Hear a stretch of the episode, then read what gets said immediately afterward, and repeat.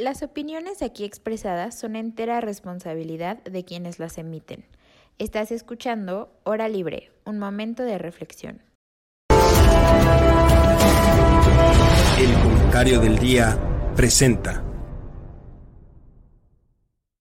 Tratamos de proponer ideas acerca de cómo resolver problemas súper filosóficos. Estamos haciendo algo. Primero tenemos que aprender a reconocer que existen. O pueden ser las cuotas de género, pueden ser las acciones. Como seguir con el discurso, victimizándolos, de seguir con eso. Por si a alguien no le queda este, del todo claro el concepto. ¿En dónde está mi sentido de pertenencia? No ha resultado esto de abrazos, no balazos. Y sobre todo por el, por el, por el significado que tiene, ¿no? O sea, que el sueño americano se volvería a irse a vivir a un pueblo en México. Hora libre, un momento de reflexión. Comenzamos. Bienvenidas y bienvenidos a la última emisión de esta temporada de Hora Libre. Mi nombre es Ana Pau y para mí es un gusto estar con todos ustedes para, pues, justamente hacer este cierre de temporada. La verdad es que ha sido una temporada muy enriquecedora, muy bonita, eh, donde hablamos mucho de política y ya las últimas emisiones se puso más filosófica la cosa, ¿no? Entonces esperemos que igual la siguiente temporada eh, toquemos eh, pues temas más, eh, más sociales, más filosóficos, más económicos, como en aras de entender un poco la realidad. Pero eso ya será la siguiente temporada, porque el día de hoy traemos una dinámica bastante interesante. Pero antes que nada me gustaría saludar a mis compañeros. José Miguel, ¿cómo estás? Qué gusto verte. Qué gusto, Ana Pau. Ya aquí, como lo hablamos hace rato, acabando el semestre y con toda la energía igual para acabar con todo el podcast. Ay, sí, oye, ya, fin de semestre, qué rápido, ¿no? Un poquito de update. Este José Miguel entra a sus últimos semestres de gobierno. Entras a séptimo, ¿no? No, a octavo. octavo. A octavo y de ahí noveno y ya es fuga. Y está Dari y Jorge, pues ya entran a cuarto semestre, oigan, qué rápido, qué rápido. Bueno, yo ya termino por fin, gracias a Dios, me siento liberada. Em, y de verdad estoy muy feliz por eso. Entonces me da muchísimo gusto que, podamos compartir estas alegrías entre todos de poder eh, salir de vacaciones y haber terminado como otro ciclo escolar. Dari, ¿cómo estás? Buenos días. Buenos días, Ana Pau. Yo muy bien, feliz porque acaba de ser mi cumpleaños. Ah, sí, felicidades. ¿Cuándo fue, David? De celebración. Fue el miércoles. ¡Ah, chica, muchas felicidades. Qué padre. Muchas, muchas felicidades. Deberíamos tener en comentario del día así como recordatorios de los cumpleaños de los que participamos, ya sea como los que hacemos artículos o los que eh, estamos en el podcast. Y ya, para que también nos feliciten nuestros radioescuchas. y por último, Jorge, qué gustazo, qué milagro, ¿cómo estás? Muy bien, ¿y ustedes? Aquí disfrutando de vacaciones, al fin. Ay, qué bueno, me da mucho gusto. De verdad, es que las vacaciones nos dan mucha paz, pero sobre todo Navidad, o sea, va a sonar mucho teado y seguramente todo, todo el mundo o algunas personas piensan así, pero de verdad, Navidad es la época más bonita del año. Eh, Mariah Carey se descongela. También no hay combustible. No hay igual. Sí, 100%. Y pues eh, siempre hago la broma de que en Estados Unidos se descongela Mariah Carey y aquí en México se descongela Aitati Cantoral con su con su canción a la guadalupana muy chistosa.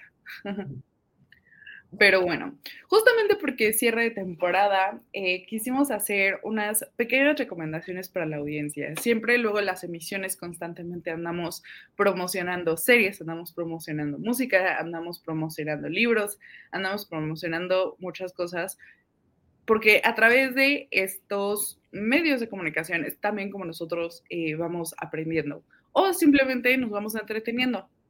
Sin duda fue un semestre que para muchos pudo haber estado pesado y pudieron no haber visto muchas series, muchas pelis o leído muchos libros, pero seguramente alguno nos ha marcado y justamente venimos a compartírselos. Entonces, pues iniciamos nuestro segmento hablando nada más y nada menos de los libros. ¿Qué libros recomendamos Eh, yo traigo uno por ahí que, que va a ser sorprendente, pero lo dejaré hasta el final. Entonces, empezamos con José Miguel. José Miguel, ¿qué libro nos recomiendas? Pues a ver, para todos los que nos andan escuchando y para ustedes también, luego a veces siento que para disfrutar un buen libro, pues te tiene que agarrar rápido y también que no esté tan pesado.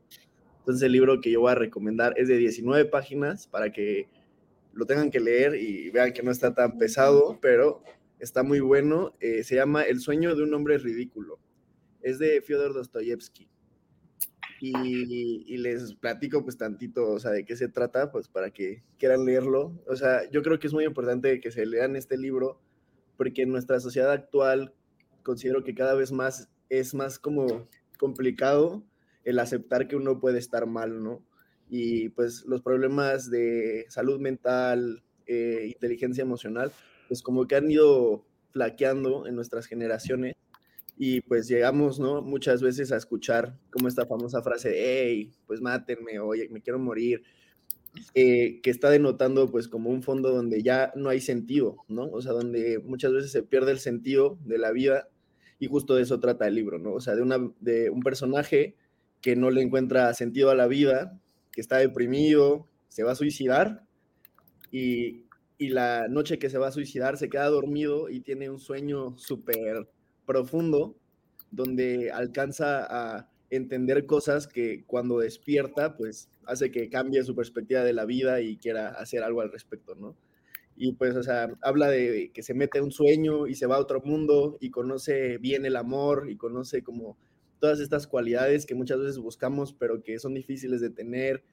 Entonces, o sea, la narrativa está muy buena, y tipo me quedo solo con una frase porque no sé si a ustedes les guste esto, esta onda de los sueños, pero a mí se me hace muy interesante, ¿no? Desde los egipcios con José el Soñador, siempre han sido un tema muy interesante para, para el humano y es tipo que en el libro dice que pues para soñar no necesitas la razón, o sea, usar tu cerebro, sino más bien el corazón, el deseo, ¿no? El deseo de lo que más anhelamos, ¿no? Entonces, se lo recomiendo, es una joya, 19 páginas, y pues cualquiera se lo puede echar en estas vacaciones para que puedan pues entrar a la Navidad con estos aires de sentido y que puedan como conectar cosas y, sanar internamente. Entonces, pues yo les recomiendo ese libro, Los sueños, El sueño de un hombre ridículo de Fyodor Dostoyevsky, 19 páginas.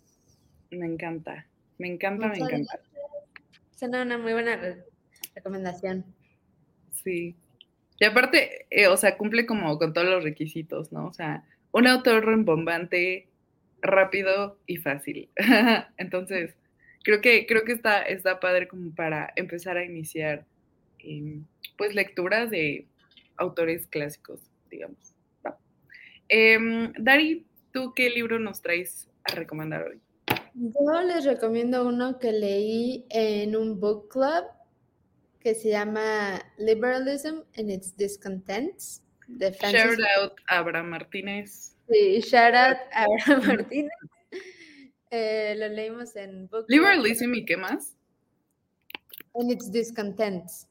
Ah, oh. Y está muy bueno porque pues Francis Fukuyama defiende al liberalismo, pero reconociendo todas sus fallas y las ataca así como punto por punto y al final de cuentas, pues acabas estando de acuerdo con él en casi todo, aunque al principio empiezas yo creo que muy en contra. Entonces, es un buen libro, está cortito, es muy fácil, como es muy digerible.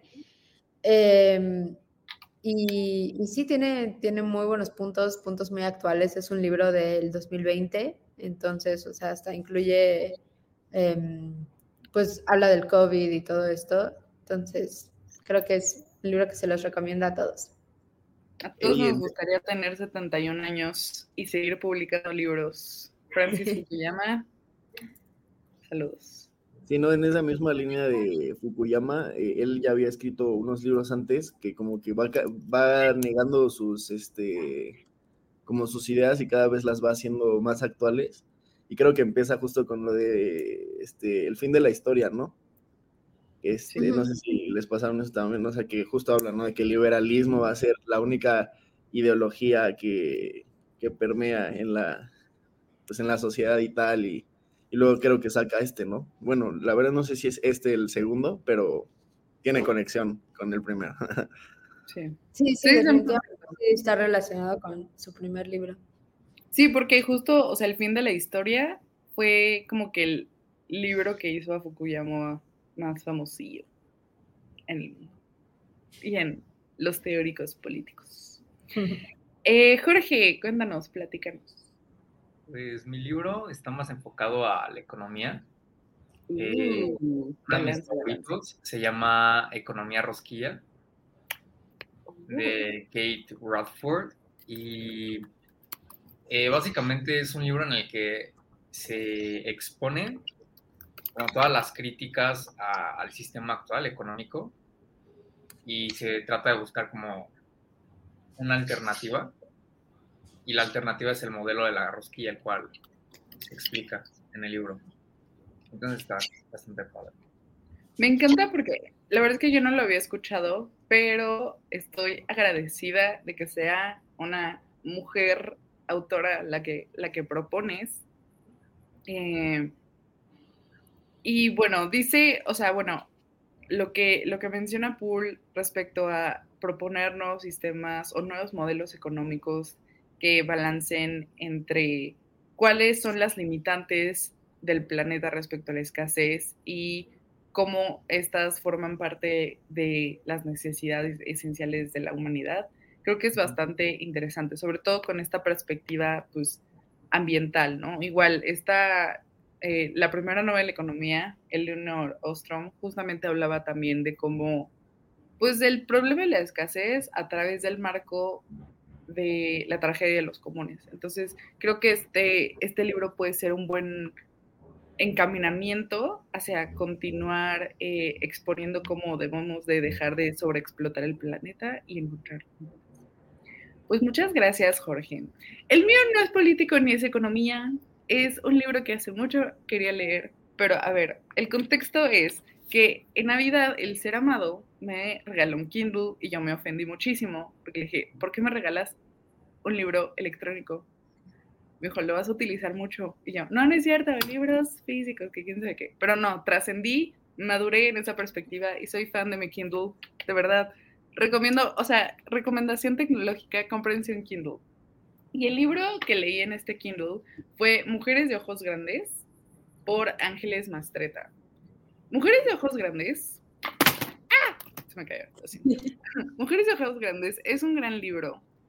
Porque, a ver, igual como, como la recomendación de José Miguel, es corto. Es corto en el sentido de que son pequeñas historias de mujeres de Puebla. Y es bastante interesante porque Ángeles Mastreta eh, te platica historias muy cortitas, o sea, muy cortitas de cinco hojas, sobre cómo las mujeres en la revolución eh, pues estaban viviendo eh, su vida familiar, amorosa, eh, etcétera. Entonces es más como novelesco el asunto, cero político, y eh, me encantó. De verdad, es para esos días donde quieres leer y no tienes tanto tiempo y simplemente te sientas y lees un capitulito que es una historia y de verdad es maravilloso. Lo disfruté muchísimo eh, y creo que llegué a ese punto donde ya mi cerebro está buscando leer novelas, fantasías, eh, retomar Harry Potter y todo eso porque ya mucha, mucho realismo en, en, mis lecturas a lo largo de la carrera, entonces aspiro, aspiro ya a leerme todos los libros de la leyenda de Ang. Y así. Pero bueno. Vámonos a, eh, a, nuestra serie, las recomendaciones de serie, compañeros. Eh, espero que hayamos tenido tiempo de ver una serie completa. Yo la verdad es que sí. Terminé una serie eh, que me gustaba muchísimo y hasta me hizo llorar, que fue La maravillosa señorita Maisel. Pero esa ya la había recomendado antes, entonces esa no es mi recomendación. Eh, igual dejaré mi recomendación hasta el final. Entonces, Jorge, te veías muy emocionado. Cuéntanos, ¿qué serie recomiendas? Eh, pues, como tal, no terminé ninguna serie este Okay. semestre, pero sí empecé a ver una de nuevo, The Office. Uh, La mejor serie. aquí, aquí llamamos The Office. Muy. Menos la primera temporada. Ya, a partir de la primera todo, Es que la primera tiene su esencia, pero si es como más lenta y ya va entrando como poco a poco. No, yo sí creo que la primera tiene chistes muy... Hoy están muy foneables. Bueno, Pero- sí, obviamente, o sea, hoy, hoy en día ya no puedes hacer una serie de dioses. La verdad estaría muy difícil. Pero por No eso, sé. Sería un buen tema a discutir. bueno, sí, también. Pero por eso es como especial, ¿no? Porque no hay como una serie, ya últimamente ya no hay series como esas, precisamente por el tema de la funabilidad. Pero bueno, esa serie y también otra que recomiendo es la de Invin- Invincible. eh. Amazon Prime, Invincible, Invencible. Igual está muy buena. ¿No es, la, no es la animada? Es la animada, sí. De- Pero ¿de qué trata esa? No la conozco. Es, Está Invincible. Está muy buena. Es eh, una serie animada de. eh, ¿Cómo explicarlo? Es. Hay, hay superhéroes, ¿no? Existen los superpoderes. Y un alienígena eh, llega a la Tierra y se convierte como en el defensor del planeta. Como un Superman, ¿no? Pero es malo. Pero es malo. malo. O sea, resulta que es malo y que fue mandado al planeta Tierra con la misión de conquistarlo. Pero en, en- entre, o sea, mientras lo iba a con- conquistar, eh, se encuentra con una chava y bueno, tiene un hijo y una familia, ¿no? Y ese hijo, eh, pues, pasan como 17 años, creo, en lo que ya crece y él está esperando a ver si tiene superpoderes para decirle que le ayude a conquistar la Tierra, el planeta. Entonces la trama es como de este Superman malo que tiene un hijo, pero el hijo es bueno, en tanto que no quiere conquistar el planeta. Entonces se enfrentan el papá y el hijo. Está padre. Muy interesante, muy interesante. La verdad es que la un poco de... gore para la audiencia, pero es buena. Sí, sí. Está muy buena. Sí, qué bueno, qué bueno que me la recomiendan, porque fíjense que no soy fan de ver caricaturas, pero la leyenda de Ang y Y se viene la, el live action en febrero. no manches, ando feliz. ¡Ah! Amo, amo, amo, amo. Pero gracias por la recomendación, Jorge, de verdad. Y pues aquellos fans de The Office, eh, manifiéstense porque amamos. Eh, a ver, Dari, cuéntanos tú qué serie has visto. Yo, yo sí soy muy fan de las series. Este año en especial creo que he visto como siete series completas. O sea, sí. Em, entonces tendría como una recomendación para cada, para cada gusto, yo creo.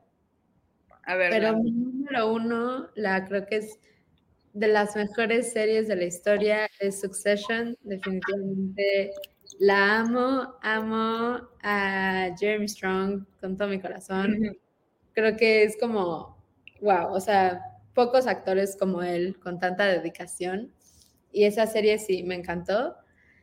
Muy seria, muy pesada, pero igual como comedia negra.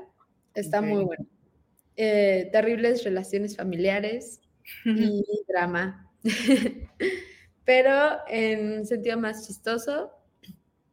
em,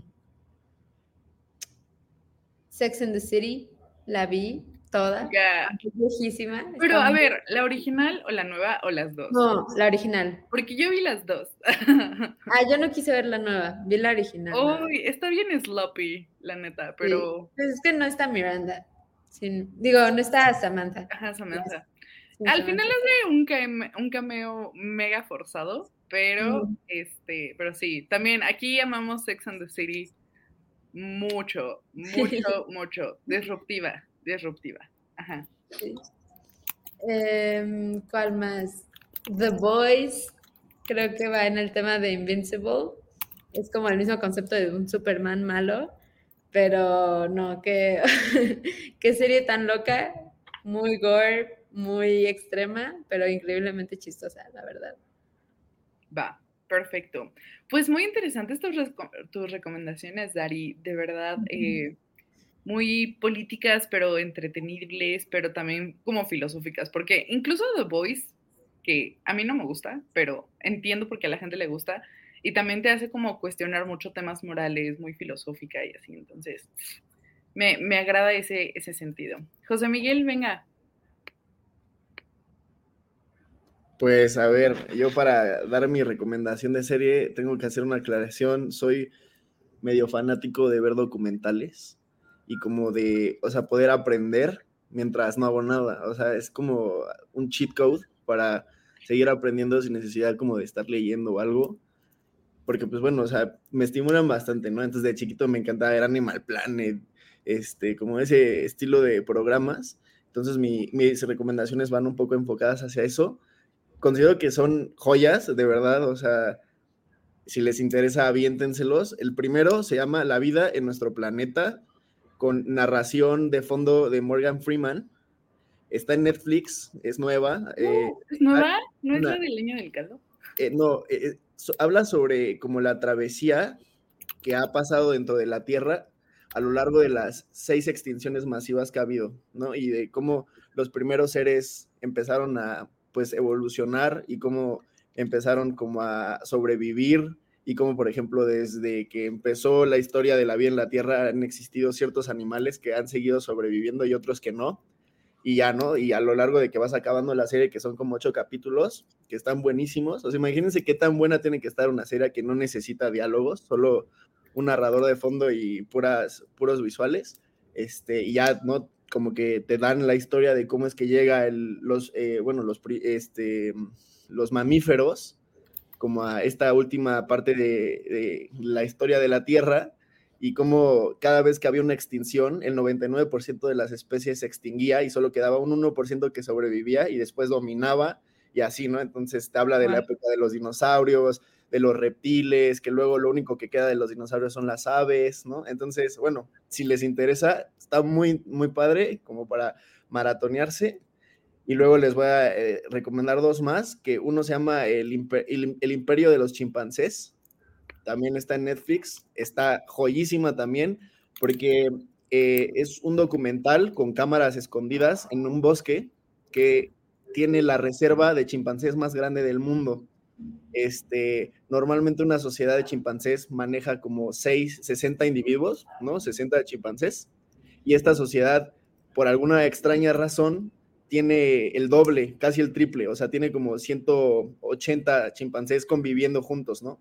Entonces, a lo largo de la serie te van enseñando como las personalidades de los chimpancés y que hay política y que todos quieren subir al poder y que hay también territorialidad con otras como grupos de, chimpancés. Entonces, pues cuando acabas de ver la serie, primero que nada te va a impresionar como la vida de los chimpancés y que parece que son un espejo de nosotros, ¿no? O sea, realmente se parecen mucho a nosotros, aunque no estén hablando y tal, pero se comportan como, como nosotros nos comportamos, ¿no? Entonces, de verdad es una joya y repito, otra vez solo hay narración, no, no, no hay necesidad de, este, de diálogos. Y mi última recomendación es El ascenso del Imperio Otomano, que también está en Netflix, que es otra serie documental.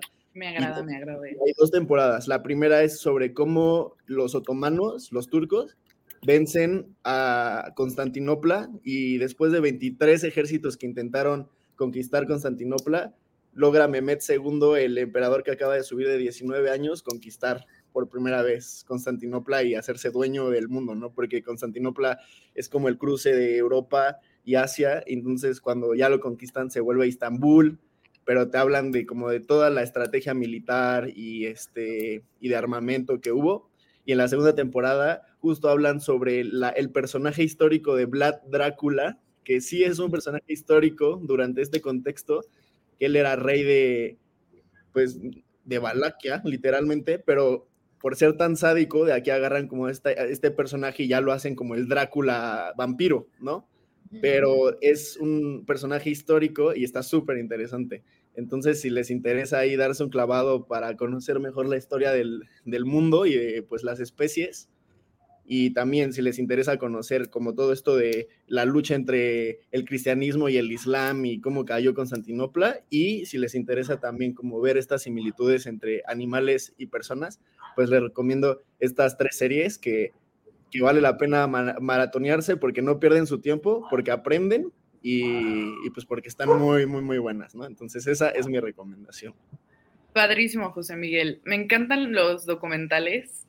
Eh, yo la verdad es que este, este año me obsesioné con Enrique VIII y sus seis esposas y a partir de ahí como que toda la historia que desencadenó y Elizabeth I y Bloody Mary y así. Entonces, eh, me gustan mucho los documentales de historia porque me ayudan como que a hilar todo lo de la historia en la cabeza. Em, lamentablemente, una serie que a mí me encantó, que ya quitaron de Netflix, se llamaba She Wolves y justamente hablaba sobre las principales reinas de Inglaterra, ¿no? O sea, y como eran mujeres que o no pudieron subir al trono por su condición de ser mujer o que estando en el trono, o sea, su vida. Pero pues lamentablemente ya no está, era de la BBC, entonces pues lloremos.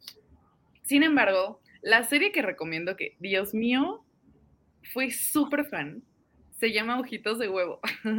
A ver, para quien... salió? Un contexto de la comedia en México. Hay muchísimos comediantes, muchísimos estandoperos. Mi favorito es el Coco Celis.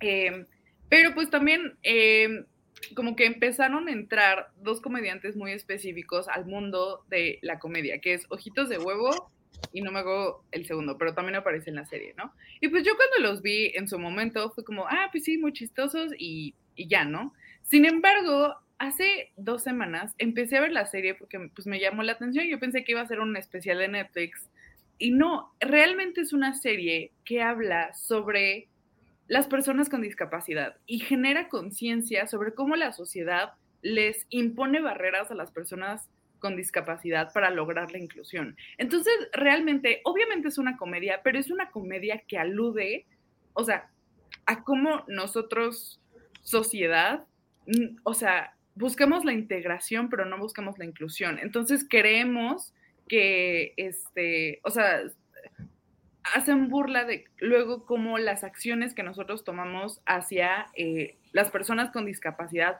no solo son asistencialistas, sino también como, son como hasta cierto punto tontas y así. Entonces, realmente les recomiendo esta serie. Es muy chistosa, pero sobre todo crea una conciencia muy importante respecto y en torno a las personas con discapacidad y la inclusión. La verdad es que es una serie genial. O sea, yo fui súper feliz y la veía y decía como, ay, qué bonita. O sea, sí, muy chistosa, pero qué bonita que, este, que a través de este tipo de series podamos crear eh, una sociedad más inclusiva. Y pues bueno, vamos a nuestra tercera, tercera recomendación. Películas. Fíjense que este año yo no, yo no fui tanto al cine, como que ya adopté esa no sé si fue la pandemia, pero ya adopté ese hábito de que si sale una peli la veo en mi casa, en el stream. No sé, ¿ustedes cómo lo vieron? Yo igual, o sea, antes me encantaba ir al cine, iba como una vez a la semana, el miércoles de dos por uno, pero ya, o sea, honestamente no he estado yendo al cine. Las películas que veo casi todas son viejitas y las veo así como mm, de vez en cuando. Por lo mismo que me clavé tanto en las series este año. Sí, es que la, como esta nueva era de streaming vino a darle en la torre literalmente a todas estas como modalidades de cine, empezando por Blockbuster, que era como una experiencia gloriosa de contacto a contacto con la mejor calidad, ¿sabes? Y tenía de todo y y sí, o sea, yo creo que lo más padre al cine es ir a comer palomitas y echarte tu icy y tus nachos y, ya ver los, este, los cortos de las pelis que van a salir y ya te acabas la comida y te quedas dormidito. wow. Pues qué padre. A ver, Dari, cuéntanos, cuéntanos, cuéntanos, ¿cuál es tu peli que nos recomiendas?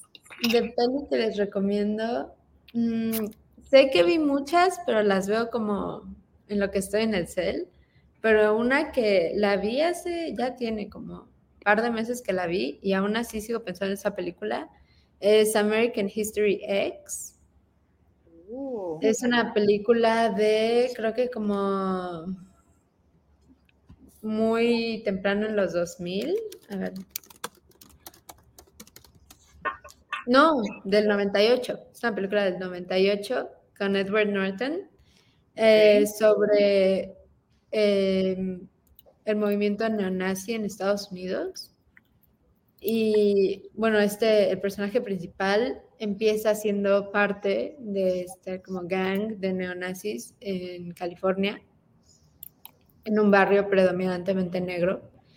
Em, y después se va a la cárcel y pasa toda su historia ahí en la cárcel. Y es la historia de su hermano menor dudando de si seguir los pasos de su hermano mayor, sabiendo a, dónde lo llevaría, o de intentar ser mejor, ¿no? Y, y salir de todo este como brainwash que está toda su familia. Y está muy fuerte, o sea, es una película muy intensa de crimen, de como drama, pero creo que, o sea, es una película que te hace pensar mucho y que la recuerdas, pues, aún mucho tiempo después de haberla visto, por lo real, lo impactante y pues obvio lo buenísimas que están las actuaciones. De hecho, creo que hasta ganó, bueno, fue nominado para un premio de la Academia por su actuación en este papel, Edward Norton. Órale, ¿cómo, cómo se llama? American History X. History X. Me gusta, me gusta. Suena muy interesante. La verdad es que todas esas películas que crean conciencia respecto a los neonazis y todos estos como, digamos, subgrupos de la sociedad que están medio crazy y son racistas, bastante interesante. Igual la de eh, Infiltrado en el KKK. Qué buena Mm, película. Con Adam sí. Driver. Sí, está muy buena esa. Gran, gran peli. Que va en esta como misma línea que comentas. Jorge, ¿qué peli nos recomiendas? Pues a mí me encantan las de terror. Ah, Entonces, dos recomendaciones de terror muy buenas. La de Barbarian. ok. am, no me acuerdo quién, es, o sea, los nombres de los actores. Pero también la de A24, la de la productora de A24, la de Talk to Me, que justamente es reciente. Son muy buenísimas de terror. Órale, qué interesante. Fíjate que el terror, yo no soy fan, pero eh, la serie de terror que vi en algún punto que me pareció una joya, porque es una metáfora al círculo de este, de, ay, ¿cómo se llama? De aflicción. No, es que no es círculo de aflicción, el que es como aceptación, negación y así. Este, es la de The Hunting in Hill House de Netflix. Qué joya de serie. Es de terror, y es la única que he podido ver. Pero pues muchas gracias Jorge, por tu recomendación. Este, para aquellos aficionados de, ah, no sé, del cortisol, este, que quieran ver es- eh, esta, esta película. José Miguel, cuéntanos, platícanos de tu peli. Pues justo yo hoy que andaba pensando qué pelis les quería recomendar, pensé en recomendar una de miedo, pero dije, no, mejor no para este el espíritu navideño, ¿sabes? Pero ahora que dices que te gusta, Jorge, te voy a recomendar la de Nefarius. eh, acaba de salir, está muy buena. Es de una conversación de un abogado con un reo que, que él dice que es un demonio, pero que el abogado no le cree, ¿no? Y él va para determinar si está loco o no para matarlo en la silla eléctrica. Entonces es sobre la conversación entre un demonio y, bueno, un demonio y una, este, un abogado a- este, que es ateo. Entonces está muy buena, es terror psicológico, no es nada de que te sale ni te espantan, es puro mejores. psicológico. Ujú. Entonces está buena. Y ahora sí, paso a mi recomendación, eh, que la primera sería Moneyball, seguro ya la han visto alguien de ustedes, es con Brad Pitt y Jonah Hill, que es sobre el equipo de los 47s de, eh, de- eh, Ah, bueno, sí. De, de béisbol, un equipo perdedor históricamente y que vienen a reformar ahora sí que el deporte porque empiezan a incorporar estadísticas en el deporte, ¿no? Entonces ya no solo importa ganar, sino saber quiénes tienen las mejores estadísticas y pues es como una fórmula que ahora usan todos los, los equipos deportivos como para ser más, eh, más buenos, ¿no? O sea, para ganar más. Se la recomiendo, es muy buena. Y la segunda que es una peli, eh, bueno, es un largometraje que en lo personal se me hace súper bonito y siempre que se lo recomiendo a alguien terminan llorando, entonces a ver si ustedes lloran. Se llama Mi Maestro el Pulpo. Ay, yo la amo, amo, amo, amo, amo. Es un documental, no es una serie. Es un largometraje. Oh, bueno, está bien. O sea, por eso lo metí en peli. Pues. Hay que ser exactos. O sea, lo, lo, metí en peli porque es alguien grabando su relación con un pulpo que se encuentra en, en, en, el mar y cada día, durante todo un año o un poquito más de un año, va y lo visita y, lo, y lo aprende a entender y a encontrar y se terminan haciendo amigos, todo en vivo, ¿eh? Y termina el, hasta el, el pulpo abrazando al humano, ¿no? Así como de, hey, ya eres mi compa, te quiero ¿no? Y, pues te enseña como cómo piensa el pulpo, cómo se camuflajea, cómo... Está padrísima. Realmente si quieren como este, este vibe, se lo recomiendo. Está muy bonita, muy, muy, muy bonita el, largometraje. Está muy cute. Me hizo llorar, me dan ganas de llorar.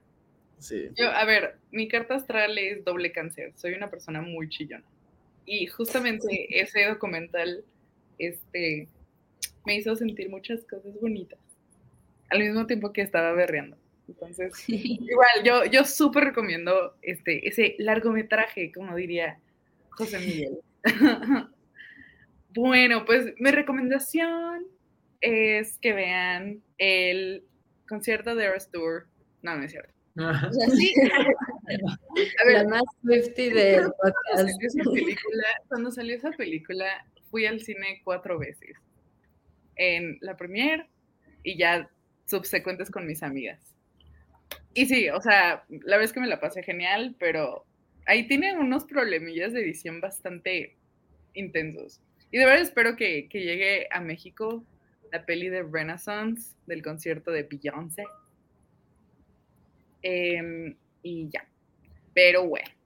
Em, la peli que voy a recomendar es una peli que hace mucho me habían dicho bueno, no, que este año salió, pero apenas pude ver justamente en HBO hace un mes, que se llama Tar. Es de Kate Blanchett. Mm, y habla sobre... Es, es muy rara porque no es rápida. O sea, dura como creo que hora y media y sientes que pasaron cuatro horas. O sea, en ese sentido va un poco lenta, pero es una serie, eh, una serie, una película bastante interesante porque hace una crítica justamente al tema de la fundación, o sea, cómo no hay que no hay que separar al arte del artista, o sea, como que al principio te dan como que esa perspectiva, ¿no? O sea, donde, oye, pero, o sea, tú puedes separar el arte del artista a pesar de que el artista haya sido un misógino, etcétera, ¿no? Al principio te dicen, no, no se puede, pero justamente la misma, el mismo personaje, Tar, muy exitoso en el medio de, la música clásica contemporánea, eh, terminas viendo que efectivamente es imposible separar el arte del artista porque, o sea, no solo te funean, sino también se relaciona mucho tus decisiones de vida y tus decisiones artísticas con cómo tomas decisiones que no necesariamente son las más éticas, las más morales, etcétera es una, es una película eh, con muy buena música, muy buenos fun facts musicales, este, te dan muchas ganas como que de, adentrarte al mundo de la música clásica, sin embargo, Dios mío, este, toca una crítica bastante fuerte al, o sea, es que no, diría que es una crítica, es más como una alusión al movimiento Me Too, eh, al movimiento eh, ese que, donde las mujeres literalmente hablan respecto a sus eh, abusos sexuales, así. O sea, en general, o sea, en general la película, y digo por eso que es rara, no toca temas de que hubo un abuso sexual o así, pero lo insinúan. Y es bastante interesante cómo a partir de eso todo, eh, todo se desmorona, ¿no? Entonces realmente se me hizo una película, eh, insisto, muy rara, pero muy interesante el planteamiento que presenta Kate Blanchett es brillante, de verdad, brillante en esa, en esa película. Habla alemán, toca el piano, dirige. No, no, no. Chefskis a esa señora. Y pues bueno, ya estamos llegando a nuestro fin del programa. y pues ya para cerrar, compañeros, eh, vamos a proporcionar un poquito de sabiduría a, nuestro, a nuestros radioescuchas, ¿no? Taylor Swift diría que crecemos, pero no nos volvemos más sabios. Yo la verdad es que difiero, yo creo que conforme vayamos, vamos creciendo, podemos adquirir un poquito de sabiduría. Entonces, eh, me gustaría escuchar su último consejo que le dejarían esta, este fin de temporada a la audiencia. Entonces, si quieres, Dari, empieza tú. A mí me gustaría dejar como conclusión, como consejo para todos nuestros oyentes, que pues en luz de todo lo que está pasando en el mundo con todas las diferentes guerras en Ucrania, en Israel, Palestina, en, no sé, en Somalia, en Sudán del Sur, en todas estas guerras siempre, pues siempre recordar que hay que seguir humanizando a ambos lados, que ambos son humanos, que tenemos que tener eh, pues la dignidad y el respeto de vida por encima de cualquier eh, retórica política. Y, siempre pues recordar que, que, hay dos lados y no dejarnos llevar solo por, por lo que la postura que está de moda o el hashtag o lo que sea, sino formar nuestro propio criterio y pues siempre recordar que, que la otra, o sea, que el contrario igual es un humano, aunque no sea o sea, que el otro igual es de alguna manera parecido a ti. Sí. Yo creo que ese, ese sería mi, mi, conclusión. Muchas gracias, Dari. Este, José Miguel, ¿qué nos puedes compartir? Pues mi consejo viene ya de experiencia personal. les recomiendo mucho que se den la oportunidad de acampar. Eh, Realmente siento que esa experiencia es única, que no se encuentra aquí en la ciudad y, justo porque realmente el acampar eh, es como lo simple, ¿no? No necesitas mucho y justo hay como varias cosas muy padres del campamento. Eh, que dentro de mi consejo justo viene esto, ¿no? De que para poder acampar, pues es necesario saber sobrevivir, ¿no? Cómo hacer fuego, cómo se empieza una fogata, qué pasa si tengo frío y no hay cobija, este, de dónde puedo tomar agua si no hay, qué plantas se comen, qué hongos se comen, ¿no? O qué animales son más peligrosos que otros. O sea, todo, todo este entendimiento te hace tener un respeto a la naturaleza y también, pues, herramientas con las cuales puedas, este, pues, tener un buen tiempo en el campo. El segundo, que es la parte que a mí más me encanta de irme al campo, es que te puedes conectar con tu lado animal, y con tu lado espiritual, ¿no? O sea, empiezas a ver mucha belleza, e incluso una inteligencia dentro de la naturaleza, ¿no? Y te das cuenta que es un ser vivo que te ve, que siente y que lleva muchos más años que nosotros, ¿no? Entonces como que entra como este de mindfulness y calma interna, este, justo, ¿no? Aprender a vivir con lo simple, porque no se necesita nada más que fueguito, una buena compañía, comida y una musiquita de fondo y ya, no necesitas nada más para sanarte, para pasártela bien. Bueno, chance unas chelas también entran, ¿no? Pero el punto es que sea sencillo. Este, justo, ¿no? ¿Por qué? Porque siento que dentro de este consejo necesitamos aprender a pasar tiempo solos, con nosotros mismos, ¿no? Dejar de buscar en lo externo y en todos los estímulos externos de redes, películas, fiesta, lo que buscamos dentro de nosotros, ¿no? Entonces, como tener ese espacio para poder calmarte y interiorizar, se los recomiendo completamente. Por lo mismo, escúchense a sí mismos y a la naturaleza. Un tip súper bueno de campista es, si te quedas viendo el cielo el suficientemente tiempo y con la suficientemente con la suficiente paciencia van a ver estrellas fugaces. Yo he visto muchísimas y me siento como el cavernícola de tiempos ancestrales que veía una estrella y se ponía a bailar y wow, qué onda. ¿No? Porque aquí en la ciudad no se ven estrellas porque hay mucha contaminación de la luz, este, pues de los depas y de todo. Y pues ya para acabar es, abríguense bien, este, siempre ropa cómoda y lo más esencial, viajen ligero. Entonces, ese es mi consejo para este cierre. Muchas gracias, José Miguel. Jorge. Pues, o sea, yo diría este, que no nos estresemos tanto. o sea, por muchas situaciones de la política mexicana o de las guerras o de muchas cosas, eh, pues, no sé, como que nos vemos demasiado involucrados en, en problemas cotidianos y no, no nos centramos en, en, el, en el futuro, ¿no? Entonces, pues diría eso. Maravilloso. Y pues yo mi último consejo este, se, sería no corran. Eh, usualmente, y, se los digo ya como recién egresada, eh, como que justamente en esta, o sea, en el momento que entras a la universidad, crees que necesitas correr y que ya tener un, un trabajo, y aparte que ese trabajo te pague súper bien, y aparte que te pague súper bien, este, que te vea súper bien en calificaciones, y aparte que ese trabajo ya sea como el mejor trabajo que vas a tener en tu vida. No, no corran, no corran, de verdad, o sea, no, no se estresen, igual en la misma línea de Jorge, este, no se estresen por eh, seguir el ritmo del mundo capitalista eh, y así, o sea, pónganse muy felices por aquellas personas que eh, deciden correr, deciden emprender su, su camino laboral, pero realmente, o sea, no, no corran ante las presiones de que ya necesitan tener todo resuelto ahorita.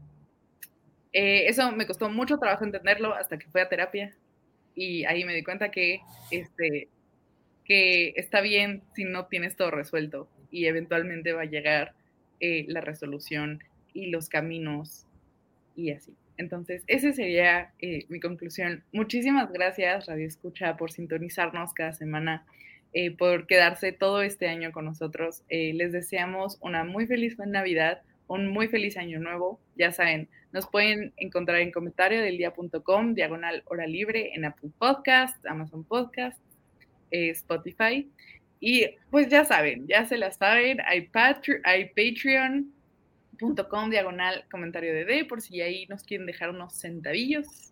Eh, Voces Universitarias todos los lunes a las dos y media. Los martes tenemos Bitácora Internacional. Los miércoles tenemos Hora Libre. Los jueves tenemos Trago Económico. Entonces, eh, ya se la saben. Muchísimas gracias por su apoyo y que tengan bonito fin de año. Bye. Felices fiestas. Oye, oye, ¿te gustó la emisión? Entonces, no te la puedes perder la siguiente semana. Y recuerda que puedes escuchar este y otros programas en nuestra página oficial, comentariodeldia.com y en las plataformas de Spotify, Apple Podcast y Amazon Music. Suscríbete y síguenos de cerca en todas nuestras redes sociales. No olvides darle me gusta.